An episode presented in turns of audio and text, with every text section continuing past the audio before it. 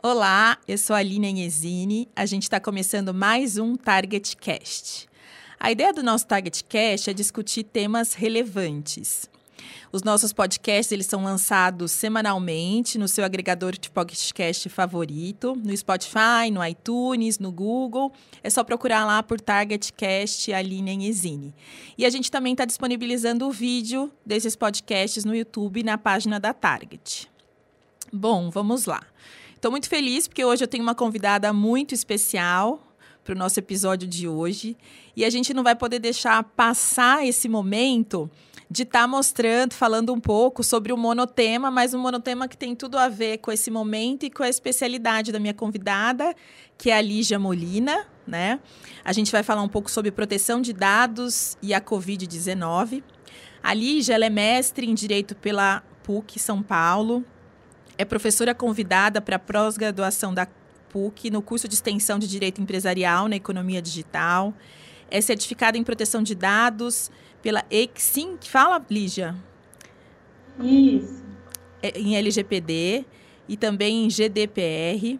É advogada com experiência em direito civil, direito do consumidor, direito digital, tecnologia e proteção de dados. Bem-vinda, Lígia. Obrigada por aceitar o nosso convite. Olá, Aline, bom dia, muito obrigada pela oportunidade. Bom dia a todos que nos ouvem. A ideia, hoje a gente está fazendo à distância, Lígia, num formato é, distante, tendo em vista a pandemia, né? Mas eu acho que a gente não vai perder nesse vídeo, porque a gente está é, com bastante qualidade e muito feliz. Vamos começar. O que, que você entende sobre proteção de dados se contrapõe ao tratamento de dados para monitoramento da pandemia? Como você pode falar sobre isso, Lígia? Bom, esse é um assunto que bastante atual, né? É, vários países do mundo, é, principalmente acho que há um destaque na Coreia do Sul, têm combatido o coronavírus por meio de tecnologias de monitoramento, né? Utilizando principalmente a geolocalização e surge realmente essa temática, né, de se é, esse tipo de tratamento de dados, né, acaba violando eventuais legislações de proteção de dados. Se haveria um conflito aí jurídico entre é, a utilização dessas tecnologias e a privacidade, né? Certo. O meu entendimento e acho que é um entendimento também né, da, da União Europeia uh, e da própria Lei Geral de Proteção de Dados, que apesar de não ter entrado em vigor ainda, tem aí um tem aí uma vacácio próxima, né? Temos uma previsão de agosto de 2020, embora hajam alguns projetos de lei querendo estender isso. É, a nossa Lei Geral de Proteção de Dados acaba citando, e assim também faz o GDPR, que é o Regulamento Europeu de Proteção de Dados, acaba citando a tutela da vida e da saúde como uma base legal para tratamento de dados pessoais. Certo. Então, caso eu tenha, como temos no momento atual, né, de pandemia, uma necessidade de tutela da vida e da saúde, eu não precisaria consultar os titulares de dados e solicitar o consentimento deles para realizar esse tratamento. Então, é possível que o governo e as autoridades, se utilizando de tecnologias de geolocalização, fazendo algumas parcerias público-privadas, legalmente tratem dados pessoais. Entendi. Em razão desse, desse tipo de, de motivação, né? O problema é, desse tratamento é, é o pós, certo? Sim. Depois que a pandemia passar, qual será a destinação desses dados? O que o governo pode fazer com eles? E atualmente, é, quais cuidados deveria tomar ao coletar esses dados? Né? Então, Atualmente, ao coletar esses dados, já se, já se posicionou o board da União Europeia, que é como se fosse um grupo de trabalho que traz posicionamentos sobre ah, o GDPR. Né? Ele já se posicionou no seguinte sentido: quando ah, for se utilizar de, as autoridades forem se utilizar dessas tecnologias de monitoramento e geolocalização, que o façam de preferência de forma anônima, porque se eu anonimizo aqueles dados que coleto e que trato, eu nem sequer preciso me preocupar com a proteção de dados, porque dados anonimizados não estariam no escopo da legislação de proteção de dados. Então, essa seria é. uma saída, talvez. Sim, uma saída. O, o problema é que muitas vezes eu preciso de alguns dados, alguns dados de forma identificada. Eu preciso identificar um indivíduo. Nesse momento, a recomendação é justamente que sejam é, coletados o mínimo de dados possíveis de forma identificada, porque muitas vezes vou ter ali entre aqueles dados dados que são sensíveis, né? Se é, a pessoa tem ou não tem o vírus, enfim, se contaminou ou não se contaminou, se está em, precisa ficar fora do convívio social ou não. Enfim, são dados que a lei captura como sensíveis. Então, se houver qualquer incidente de vazamento, qualquer incidente de vazamento ou de segurança referente a esses dados, o potencial danoso é muito maior do que se fossem dados, por exemplo, de CPF e RG. Então, que coletem, as autoridades coletem o mínimo de dados possíveis referentes a, a, a saúde, enfim, nessa, nessa, nesse período. E, por fim, que ao final dessa situação, desse momento em que vivemos, aquele tratamento seja finalizado, né? Então, que não se utilize aqueles dados para outras finalidades, não se dê continuidade ao tratamento de dados que foi de certa forma, legitimado só para aquele momento emergencial. Entendi. E você tem notícias que, se no Brasil isso já está sendo utilizado, mas esse talvez seja um caminho sem volta, né? Se alguém já está usando, talvez a gente passe a utilizar. Mas eu não ouvi nada ainda. Tem alguma coisa nesse sentido? Tem, tem sim. É, temos a notícia. Eu, eu, tenho notícia de, de três iniciativas, né? É, uma é em Recife, é, da Prefeitura de Recife com uma empresa que acaba é, se utilizando de tecnologia de geolocalização, mas que garante que a sua tecnologia seria desse tipo anonimizada. Né? Então, Recife, Recife trouxe essa solução e, e ela é recente, sim, acho que não tem mais do que 15 dias. O Rio é, acho que a Prefeitura do Rio de Janeiro fez uma parceria com a TIM. Não tenho notícias dos termos da parceria, né, para saber se o, o, qual tipo de dado é compartilhado ou não. Mas também nesse sentido, e há uma parceria do governo do estado de São Paulo com as operadoras de telefonia. Certo. Também em busca, né, mais é, de essa parceria do Estado de São Paulo é mais em busca de conscientização da população, né? Ela se utiliza das operadoras de telefonia como um canal, na verdade. Não há, é, acredito, uma troca de dados entre governo e, e operadoras de telefonia. Não sei dizer ao certo, porque não foi publicado os termos da parceria. Entendi. Mas aparentemente não há, né?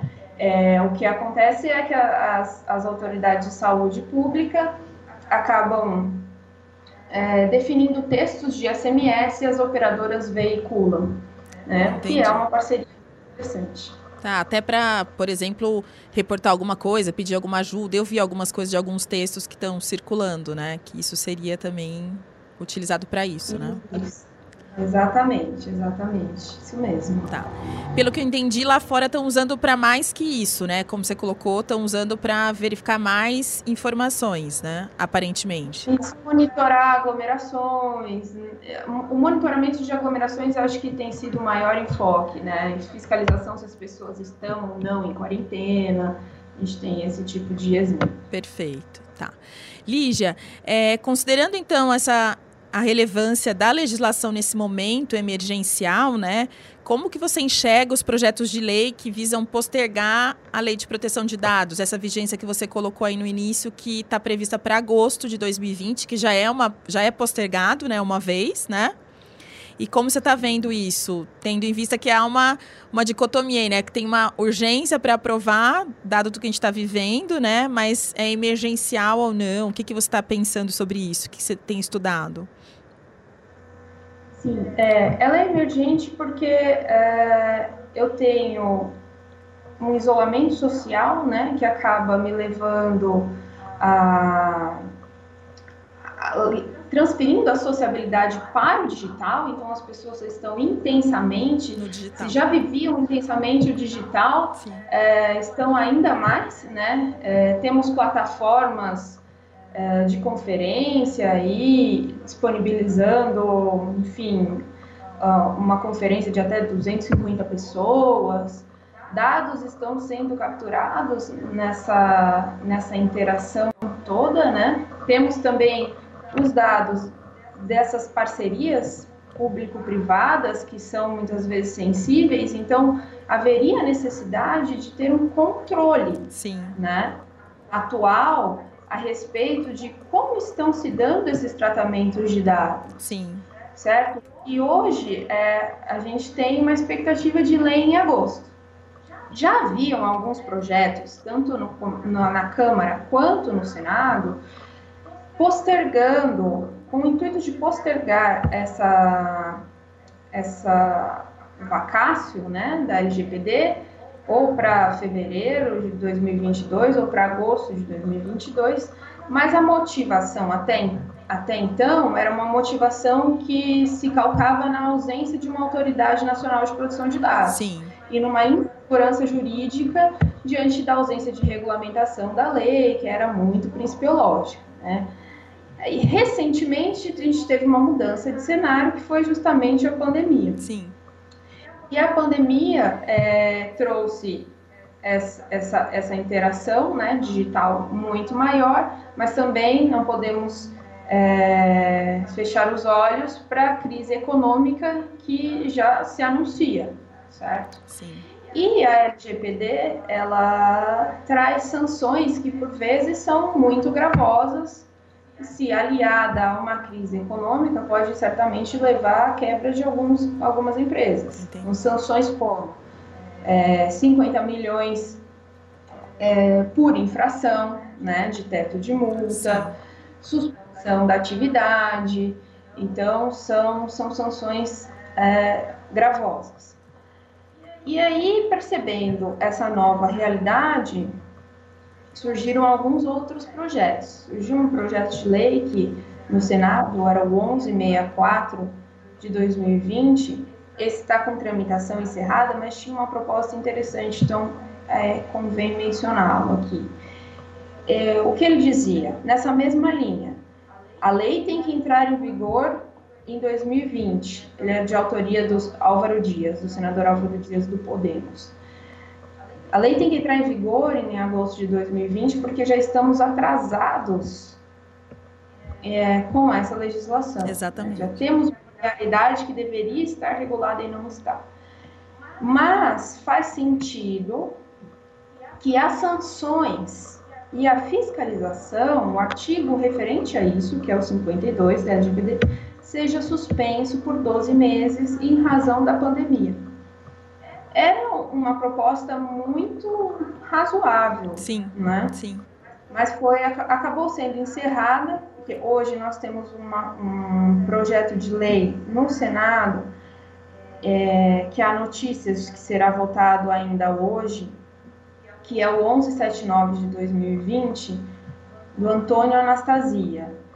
É, esse, esse projeto, ele trata do regime jurídico de diversas legislações, né, inclusive da LGPD. E na, na su, no seu formato original, previa lá 18 meses de, de vacácio a mais para a LGPD. Então, jogaria ela para fevereiro de 2020. Né?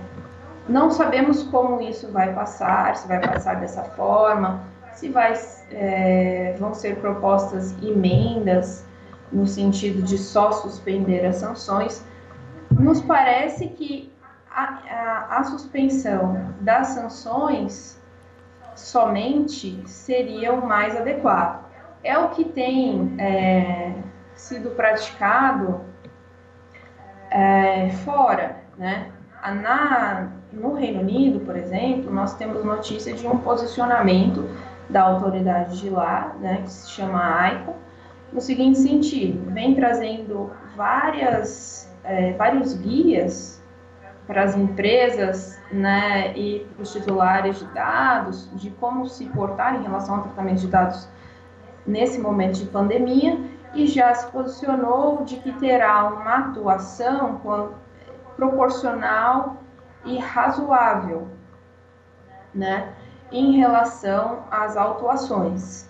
Nada assim extremamente claro, mas já indica aí uma, uma certa flexibilidade por conta dessa crise econômica.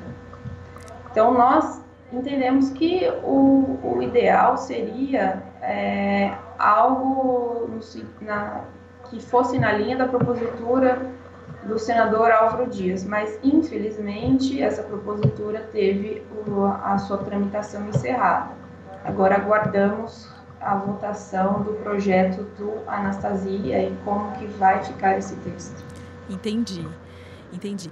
Lígia, é, se você tivesse que indicar algum cuidado hoje especial, alguma coisa dá para trazer aí para a gente que está usando 100% essas plataformas? Tem algum lugar que a gente pode olhar? Porque a gente está vendo que nesse momento várias decisões estão sendo tomadas por plataformas que muitas vezes nem são pagas, né? Então a gente tem agora tem um leque de opções, esse momento que a gente gostaria muito e no nosso caso da Target Diálogos, que a gente tem formas de resolução de conflitos online, por exemplo, esse momento foi muito esperado Sim. por nós. Mas quais são os cuidados, né? A gente tem recebido algumas demandas é, para as pessoas falarem, ah, está já de acordo com a LGPD, né? Não está. E eu acho que isso algumas pessoas, algumas empresas já nos questionaram nesse sentido, né? Você tem alguma dica ou algum lugar que os nossos ouvintes aí podem estar tá olhando em relação a essas plataformas? Algum cuidado que você pode indicar para a gente? Olha, é interessante é, olhar né, os termos de uso, as políticas de privacidade. Geralmente, a política de privacidade deveria, ao menos, ser como é, aquele agente de tratamento se relaciona com o titular de dados, né? explicando a ele o que faz com os dados, com quem compartilha, e enfim. É, é é possível verificar a transparência. Há, muitas, há, há muitos sites que, inclusive, divulgam quais os cookies que, que aplicam, a origem disso. Então, é possível a gente notar é, empresas mais transparentes que outras, né? Perfeito. Buscar sempre é, o relacionamento com talvez com uma plataforma que for mais transparente, obviamente que as notícias correm, né? E, e já noticiam algumas falhas de segurança. Houve uma, acho que recentemente noticiada no, pelo, para a plataforma Zoom, né, um compartilhamento de dados com o Facebook. Então, ficar antenado a essas notícias e, e buscar sempre uma transparência. Né? Legal. Lígia, a gente super agradece a sua participação. A gente vai encerrar com você e vai começar uma etapa 2, né? Com a nossa convidada Estela. Super agradeço. E a gente volta em breve para você trazer também um pouco de um olhar para a parte de advocacia e de câmeras online, tá bom? Você vai ficar devendo para a gente um retorno aí breve, tá bom? Ok. Muito bem. obrigada pela Muito participação. Obrigada pela oportunidade. Imagina, a gente que agradece. Até. Um beijo. Tchau, tchau. Bom, e agora, para dar continuidade ao nosso tema de proteção de dados e Covid-19, eu estou muito feliz com a presença da Estela Kim, que é advogada com experiência em direito civil, direito empresarial, direito de tecnologia e de proteção de dados, formada em direito pela PUC e graduanda em Defesa Cibernética pela FIAP. Estela, obrigada por ter aceitado o nosso convite e estar tá participando do nosso Target Cast. Oi, Aline, obrigada pelo convite. Sendo uma honra estar aqui agora para poder falar um pouco. É... Acho que a gente já pode seguir com as perguntas. Sim. A gente separou algumas coisas que a gente recebeu, de algumas pesquisas que a gente fez, Estela. E aí eu vou te fazer uma pergunta que eu acho que é a pergunta do milhão, viu? Que em tempos de quarentena, em face da solução encontrada pelas empresas de continuar funcionando por meio do home office, né? Quais seriam os cuidados aí relacionados à proteção de dados que as empresas deveriam adotar? O que, que você pode ajudar aí as pessoas que estão nos ouvindo? Bom, é, considerando o caráter de urgência que resultou nessa repentina necessidade de alocação dos funcionários para home office, é, muitas empresas empenhadas em mudar seu modelo de trabalho e garantir o acesso remoto a todos os colaboradores tiveram dificuldade de tomar os cuidados necessários para garantir a proteção de dados e segurança da informação. É, bom, acho que algumas recomendações para as empresas nesse sentido, considerando todo esse cenário que a gente está passando agora, seria solicitar aos colaboradores, por exemplo, a assinatura de um termo de responsabilidade em relação aos equipamentos utilizados, no caso de equipamentos da empresa, com orientações sobre cuidados específicos para que não haja é, dano ao equipamento, é, solicitação de assinatura de termo de confidencialidade especial. Isso porque a maior parte das empresas já adota algum termo de confidencialidade assinado quando o colaborador ele ingressa na empresa. Certo. Esse termo especial ele faria referência específica a essa migração do ambiente de trabalho. Porque a gente não consegue ter garantia sobre qual é o espaço que ele vai estar usando para trabalhar, se esse espaço vai ser compartilhado com outras pessoas, quem são essas pessoas que vão ter acesso a esse espaço. Então, seria um termo de confidencialidade nesse sentido. Perfeito. É, além, além disso, é sempre lembrando que no caso da empresa detectar algum incidente de vazamento de dados ou qualquer incidente de segurança da informação, é buscar auxílio das autoridades. Nesse momento, é, principalmente nesse momento onde está acontecendo muito, tipo, muitas invasões, muitos golpes, é, é, de extrema importância, principalmente aos olhos das autoridades. É, pensando no cenário atual, acho que essas seriam as recomendações imediatas para poder remediar esses, esses gaps que a gente encontra nesse. Tá.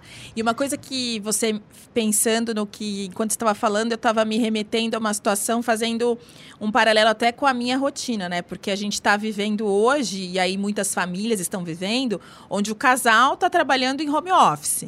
Né? Onde uhum. você tem que, que atuar em homeschooling, porque a, a escola está mandando atividades para as crianças para a gente desenvolver nesse momento, né? E aí, até que Sim. ponto, por exemplo, eu pessoalmente tive que solicitar a ajuda da nossa equipe de TI para instalar um programa de um livro de inglês que eu não conseguia. E aí, até que ponto essa, esse termo de responsabilidade deveria, inclusive, constar isso, né? Não sei se você acha viável. Porque, por exemplo, eu não tenho, meu computador de casa não está funcionando. Então, eu usei o meu computador mesmo para baixar um aplicativo bem simples. Era um livro didático, só que teve que ter é, baixar, e aí no meu caso a empresa segura, mas deve ter empresas que talvez consiga baixar coisas simples. E aí esse cuidado também de baixar programas, de estar tá usando no lugar que outras pessoas não estão vendo, né? Que eu acho que é bem isso que você está falando. Eu estou fazendo uma videoconferência apresentando aqui um material que alguém pode estar tá vendo, né? Funcionários da casa, outras pessoas da família. Eu acho que tem tudo a ver mesmo esse tema de confidencialidade, né? Sim, não só confidencialidade, mas como responsabilidade. Responsabilidade. responsabilidade busca realmente suprir esse gap, né? A gente entender o que a gente pode ou não dentro do, do ambiente corporativo, mesmo que a gente esteja no nosso espaço pessoal. Sim. E tomara que isso seja para ficar, né, Estela? Porque a gente sempre buscou essa parte online. Eu acho que isso vai trazer alguns benefícios para as empresas. A gente está vendo que coisas importantes a gente está podendo decidir estando longe, uhum. né? Então, acho que tem tudo a ver esses, esses tópicos de segurança, né? Sim. E quais medidas que você acha que as empresas devem adotar para garantir esse melhor gerenciamento do colaborador em regime de home office, Stella, relacionado à segurança da informação e proteção de dados? Você já colocou algumas coisas, mas para a gente deixar bem claro para os nossos ouvintes. Sim. Acho que essa primeira parte da qual eu mencionei, ela tem mais relação com que quais providências a empresa em si poderia tomar nesse cenário atual. É, essa segunda parte, acho que teria um relacionamento mais com o comportamento e orientação do colaborador em si.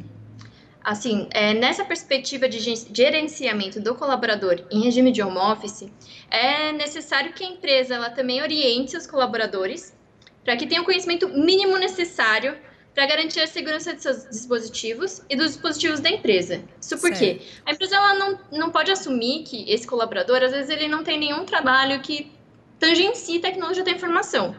Então, ela não poderia assumir que ele tem esse conhecimento básico. Certo. É, mesmo porque, mesmo que a empresa ela empenhe todos os esforços para criar uma segurança da informação impecável, o fator humano, ele existe. E é um dos maiores motivos de incidente de vazamento, seja intencional ou não.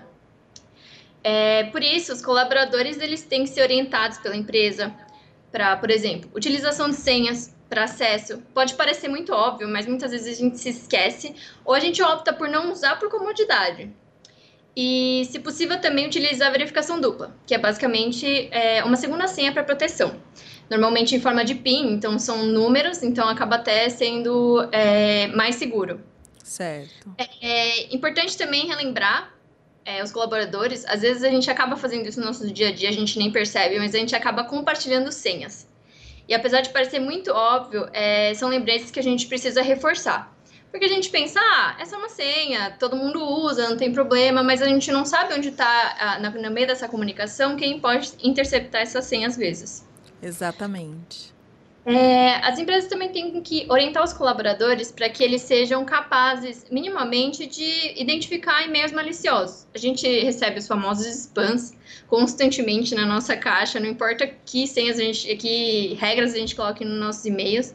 Então, assim, principalmente é, links, ah, para que eles fiquem atentos a links estranhos, que não são relacionados ao trabalho, links que não foram solicitados, é, porque o acesso a um link malicioso, ele é a porta de entrada de pessoas não autorizadas ao dispositivo Exatamente. ou mesmo à rede da empresa. Isso certo. pode acontecer, assim, num clique só. É, além disso, voltando também ao caso do incidente, muitas vezes não é a própria empresa que percebe isso, porque ela às vezes não tem os controles necessários, não tem o investimento necessário em segurança da informação, e às vezes acontece que o próprio usuário ele identifica isso na própria máquina e é orientar, é, é nesse momento tem que orientar o colaborador para que ele sempre procure auxílios superiores quando ele identificar isso, porque mesmo que a gente tenha toda a orientação de segurança da informação, é, nessa época de pandemia ainda, é, os, os golpes, os, as invasões têm aumentado muito. E a existência do fator humano, independente de ser intencional ou não, acaba pesando é, muito nessas invasões. Então, o que vai acabar sendo diferencial na empresa? É, o, a, na hora do incidente é o tempo de resposta e a forma como o incidente vai ser remediado. Então, sempre orientar que o colaborador logo que ele identifique, já falar com seus superiores. Tá, eu acho que esse ponto agora que você colocou, eu acho que é um ponto essencial e é como você falou, é a forma que você vai reportar e remediar isso, né? Então, quanto mais ágil, mais apto e perspicaz, né? Porque hoje a gente é como a gente tem várias regras e mesmo assim, você colocou muito bem, a gente recebe os e-mails. E nessa correria, nessa alteração de dinâmica de trabalho, você acaba clicando sem querer e aí fica com medo de falar, mas não pode, tem que falar na hora e tentar resolver, né? Sim, exatamente. É, além disso, também acho que a gente já deve ter mencionado essa parte de compartilhamento de dados com fornecedores, mas é sempre bom reforçar, porque às vezes a gente está no nosso dia a dia, a gente já trabalha com esse fornecedor há muito tempo, é, mas é, orientar os colaboradores para que eles se atentem na hora de escolher um fornecedor ou continuar trabalhando com ele, que ele possa se atentar aos padrões de segurança que esse parceiro ele adota. Exatamente. E também se atentar à forma de compartilhamento que esses dados estão sendo feitos. Então, por exemplo, é, às vezes o parceiro só precisa da visualização dos dados. Então, por que não travar o documento? Para que a pessoa não tenha é, como modificar ou mesmo copiar esses dados. Então, acho que esse também é, é um ponto de atenção que a empresa tem que conscientizar o colaborador para que ele se atente também. É, são dicas super que é como você colocou em algum momento, parecem óbvias, mas que não são no momento é, que a gente está vivendo agora, onde tudo é novo, né? Então, tudo é novo, então é melhor a gente partir da, da premissa que vamos começar do zero e tudo que a gente fazia, hum. mesmo assim, tem que pensar como está sendo feito agora, até porque esses cuidados que você está falando agora também servem para os fornecedores, que talvez não estão se atentando algum fato ou está com acesso direto na internet, que tudo isso muda, como você vê, seja no notebook ou seja no seu computador pessoal, se você está acessando é, VPN ou não está, então tudo isso muda muito, né? Muito interessante isso. Que bom que você trouxe coisas extremamente relevantes.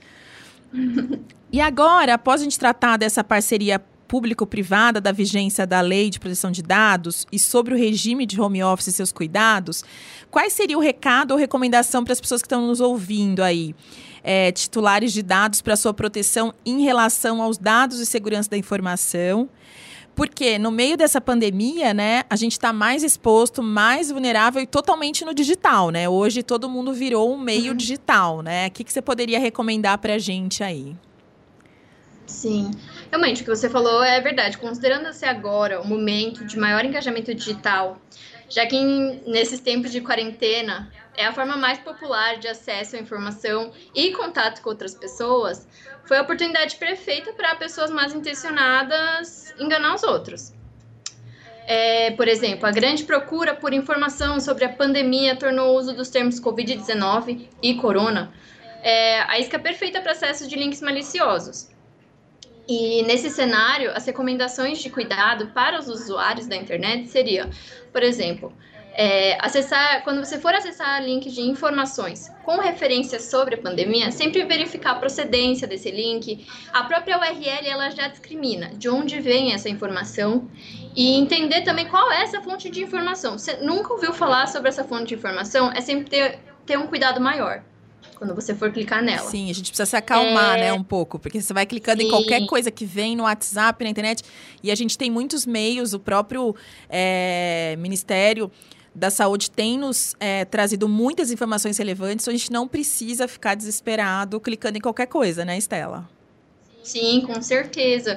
É, tanto que, por exemplo, nessa questão do WhatsApp, o WhatsApp ele se tornou o maior propulsor de fake news. Sim. E dentro dessas fake news, muitas vezes estão esses links maliciosos que a gente nem percebe porque a gente já está muito habituado. A gente recebe a pessoa, às vezes, que te passou, ela é uma pessoa confiável, mas ela também clicou nesse link achando que era uma coisa confiável. E aí se propaga essa, essa linha, esse, esse caminho, essa cadeia de pessoas sendo infectadas. É, não só isso, é, além do WhatsApp, né, ter cuidado com mensagens que tentem te induzir a fornecer informações pessoais e dados bancários. Parece muito óbvio, mas não é óbvio. É, assim, né, em tempos agora, assim, principalmente que as pessoas estão, muitas estão sendo obrigadas a migrar para esse meio digital. É, por exemplo, propagandas falsas de empresas oferecendo serviços ou produtos é, com desconto ou até de graça, pedindo dados pessoais ou até dados de cartão de crédito para acesso do desconto ou do serviço gratuito, tem acontecido muito. Então, tomar mais cuidado, entender sempre olhar o URL do, do, do link que você está acessando, ter uma noção, ver se tem o, o, cadeadinho que fica do lado do URL. Isso já é uma parte que remedia muito é, esses acessos maliciosos. Então, tomar cuidado com essas mensagens que você recebe por redes sociais, principalmente, Sim. Instagram. As pessoas, elas compartilham, porque quando é coisa de graça, todo mundo quer, todo né? Todo mundo quer. Então, tomar cuidado com esses links. Assim, não ter medo de tudo também. Sim. Mas, assim, ter um, um mínimo de cautela. É, outra coisa também que aconteceu e foi uma coisa que teve uma repercussão muito grande foi uma, um aplicativo que ele prometia é, monitorar qual era o crescimento da, do Covid dentro do Brasil.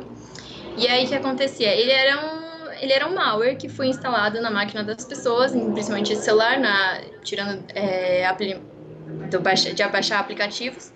É, é, sempre bom nessas horas procurar baixar desenvolvedores e lojas oficiais. Ou seja, o Ministério da Saúde ele tem já, como você disse, é, transmitido o máximo de informações que fossem é, verdadeiras. Então, quando você for instalar um aplicativo, se o Ministério da Saúde não falou nada sobre isso, ou você não viu nenhum site confiável sobre esse aplicativo, tente evitar baixar ele. Assim, é aquela coisa, eles usam de informações que o público tem procurado com maior é, afinco, principalmente nesse momento, para se aproveitar. Sim. Então, Para aplicativos também tomem cuidado, acho que é muito importante ter também cautela nisso. Sim, eu acho que a gente está num momento vulnerável, eu... né? Acho que a gente está muito vulnerável. E... Então, essa ânsia da gente querer resolver e saber, saber, saber, a gente tem que acalmar. Parece uma coisa meio que a gente está falando uma coisa longe da nossa realidade, mas é o que todas nós estamos vivendo nesse momento, né? Todos os ouvintes com certeza estão passando nesse momento, quer saber um pouquinho mais que, que eu não sei hoje de manhã. Mas é só esperar um pouco, né? Sim. Acho que uma última coisa seria é, para você, ouvinte que tem conhecimento sobre tecnologia da informação, tem mais afinidade com segurança da informação, é, auxiliar na conscientização das pessoas ao seu redor.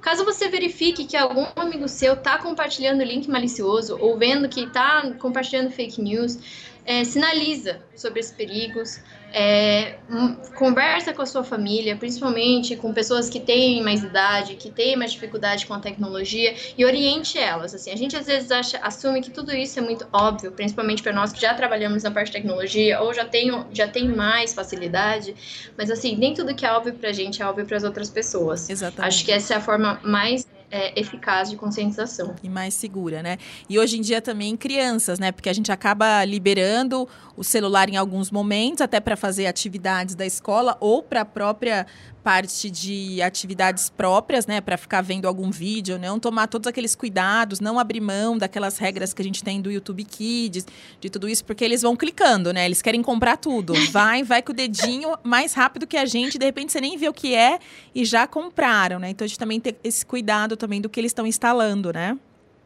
Sim. Estela, a gente super agradece a sua participação. Daria para a gente ficar discutindo o dia inteiro para você indicar todas as coisas que você já percebeu aí de problema que está vindo. Mas o nosso podcast ele está sempre atento a essas mudanças, é, sempre trazendo. A gente está procurando trazendo é, conteúdo relevante. Nesse momento a gente, apesar de estar meio monotemático sobre coronavírus, mas a gente precisava aproveitar isso e do conhecimento de vocês que têm se dedicado é, especificamente para essa lei de proteção de dados, para essa parte de segurança da informação, de compliance. Então a gente agradece muito a sua participação. A gente vai combinar uma outra volta de vocês para trazer alguns cuidados para as câmaras de mediação e lei de proteção de dados, que eu acho que isso entra bastante em umas temporadas que a gente tem discutido aqui no podcast, tá bom? Uhum. Então eu agradeço Sim. a sua participação. É, o nosso podcast ele é semanal, então ele vai estar disponível é, nos próximos dias, né? É, em todos os agregadores é, oficiais, né? Spotify, na Apple, na no Google Cast, né? E eu peço para os ouvintes continuarem seguindo a Target aí nas redes sociais. O vídeo desse podcast também fica no YouTube, na página da Target. E se tiver alguma consideração para as nossas convidadas, nos enviem algum comentário que a gente encaminha para elas, tá bom? Um super abraço, Estela. Obrigada de novo e até breve. Obrigada. Até. Tchau, tchau. Tchau, tchau.